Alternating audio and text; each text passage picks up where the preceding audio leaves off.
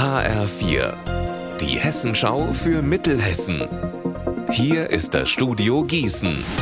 Mitty Verrösler, schönen guten Tag. Bundesgesundheitsminister Karl Lauterbach möchte mehr für die Menschen tun, die an Long-Covid erkrankt sind. Das hat er gestern angekündigt. Lauterbachs Plan 41 Millionen Euro für die Forschung, eine Webseite mit Infos zu spezialisierten Ärztinnen und Ärzten und ein runder Tisch, wo sich alle Interessenvertreter zusammensetzen sollen. Für André Foraté aus Büdingen kommen diese Hilfen aber zu spät.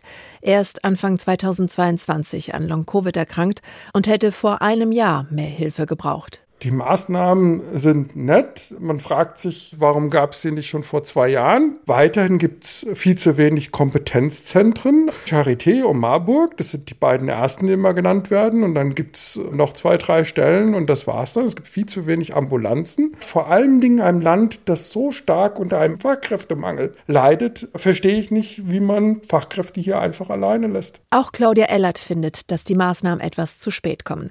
Die Fachärztin für Chirurgie in Wetzlar Wetzlar leidet seit mehr als zwei Jahren unter Long-Covid. Sie findet den Plan des Gesundheitsministers aber grundsätzlich gut und freut sich, dass überhaupt wieder in einer breiteren Öffentlichkeit über die Krankheit gesprochen wird. Ohne Betroffene und ohne runden Tisch geht es überhaupt nicht, weil in der Medizin geht es letztendlich immer darum, Lebensqualität für Patienten zu verbessern. Politisch geht es darum, Menschen in Teilhabe zu halten. Teilhabe ist Lebensqualität, also ziehen wir eigentlich an einem Strang. Und Erfolgskriterium ist die Bewertung von Patienten, das muss im Vordergrund stehen. Und die Strukturen, die wir jetzt schaffen, die müssen sich dem unterordnen. Aus der Kategorie Es gibt nichts, was es nicht gibt. Gestern Vormittag fährt ein Bus der Linie 11 in Gießen die Frankfurter Straße entlang. Beim Bahnübergang übersieht der Busfahrer das Rotsignal, fährt über Rot und bremst dann erst hart ab.